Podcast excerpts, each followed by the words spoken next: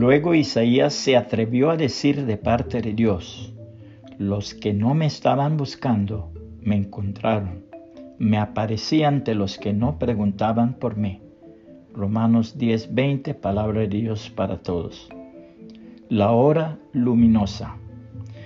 Anne Bird Payson tuvo a los 60 años de edad lo que ella llamó la hora luminosa, cuando después de haber pasado toda una noche leyendo a solas un libro acerca del camino de Cristo, se detuvo a meditar en lo que hasta entonces había sido su vida, amanerada, carnal y frívola, según sus propias palabras.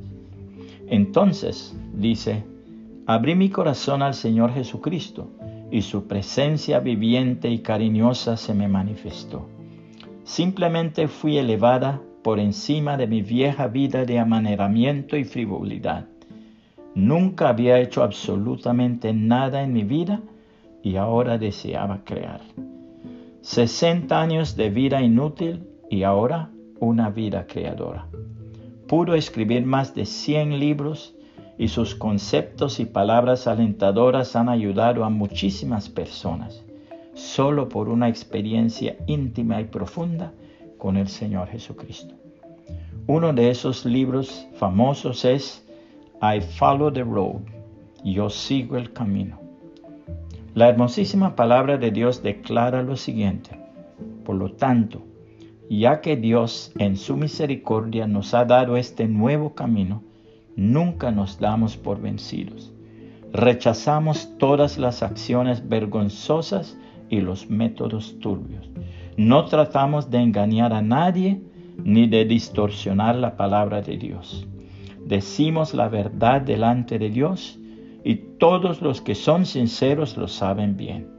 Si la buena noticia que predicamos está escondida detrás de un velo, solo está oculta de la gente que se pierde. Satanás, quien es el Dios de este mundo, ha cegado la mente de los que no creen son incapaces de ver la gloriosa luz de la buena noticia. No entienden este mensaje acerca de la gloria de Cristo, quien es la imagen exacta de Dios. Como ven, no andamos predicando acerca de nosotros mismos. Predicamos que Jesucristo es Señor y nosotros somos siervos de ustedes por causa de Jesús.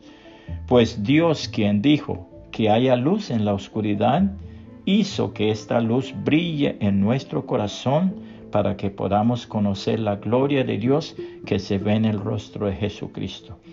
Ahora tenemos esta luz que brilla en nuestro corazón, pero nosotros mismos somos como frágiles vasijas de barro que contienen este gran tesoro.